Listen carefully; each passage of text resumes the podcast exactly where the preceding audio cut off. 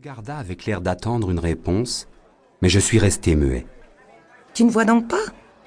Nous recommençons à sentir, comme dans notre enfance, qu'il y a un autre côté de la vie à découvrir, un autre processus qui se déroule en coulisses. On a déjà beaucoup écrit sur ce que t'appelles la première révélation. Oui, mais ne te méprends pas. En fait, le prêtre a spécialement insisté là-dessus. Ce qu'il y a de nouveau, ce sont les chiffres. Le manuscrit annonce que le nombre de gens conscients de ces coïncidences doit croître énormément au cours de la sixième décennie du XXe siècle. Vraiment? Nous nous mettrons à nous demander, mais globalement, quel est le sens caché de la vie humaine? Ah oui. Et c'est cette question qui va permettre aux autres manifestations de se révéler à notre conscience. Et quand nous aurons connaissance des autres révélations, notre culture changera? C'est ce qu'a dit le prêtre. Tout ça me paraît bien sophistiqué pour un manuscrit écrit en l'an 600 avant Jésus-Christ. Je sais, mais le prêtre m'a dit que les érudits qui ont traduit le manuscrit étaient absolument certains de son authenticité. Avant tout parce qu'il est rédigé en araméen, la langue même pour l'essentiel de l'Ancien Testament. De l'araméen en Amérique du Sud? Mais comment a-t-il pu arriver là à cette époque? Le prêtre n'en savait rien. Est-ce que son Église reconnaît l'authenticité du manuscrit? Non. Il a même dit qu'une très large majorité du clergé souhaitait la disparition du manuscrit. Rien que d'en parler pouvait être très dangereux pour lui. Est-ce qu'il a précisé combien de révélations il contenait?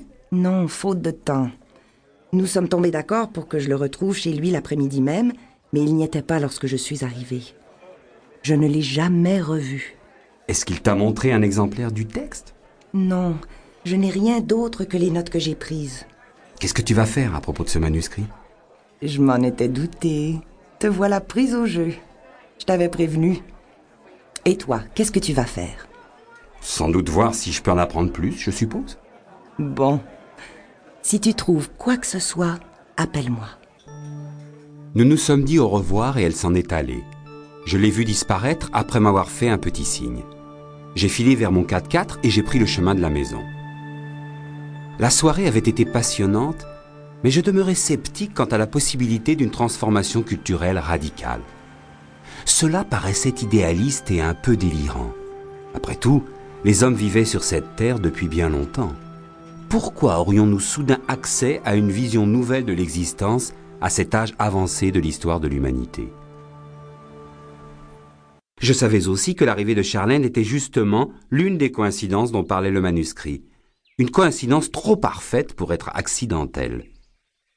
Ce vieux grimoire pouvait-il dire vrai? Le monde avait-il su, malgré ses faiblesses et son cynisme, produire une vraie masse décisive de gens conscients de ces coïncidences? Les humains étaient-ils maintenant capables de comprendre le vrai but de la vie? Et que serait le grand secret? Les révélations encore à découvrir dans le manuscrit nous le livreraient-elles? J'étais placé devant un choix. À cause du manuscrit, je sentais qu'une nouvelle direction s'ouvrait à moi. Mais que faire?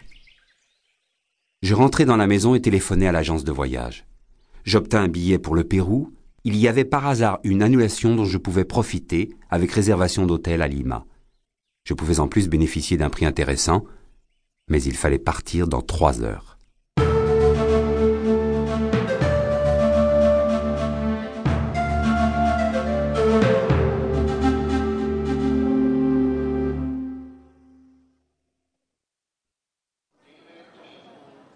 J'arrivais à l'aéroport juste à temps pour prendre mon billet et embarquer pour Lima.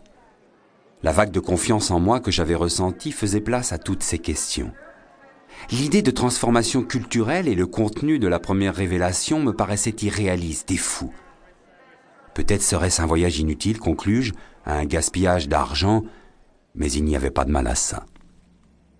Je fermai les yeux et ressentis un vague vertige lorsque l'avion atteignit la vitesse de décollage et s'envola vers une épaisse couverture nuageuse. À l'altitude de croisière, je remarquai un homme avec des lunettes rondes qui parlait avec le steward.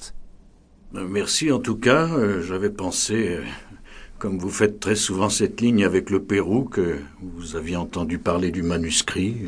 J'étais stupéfait. Je me dirigeai vers lui. Pardonnez-moi, je, je vous ai entendu mentionner un manuscrit. Parliez-vous de celui qui a été découvert au Pérou? Euh. Oui. Je me présentai à lui et expliquai qu'une amie m'avait informé de l'existence de ce manuscrit. Il se détendit et se présenta sous le...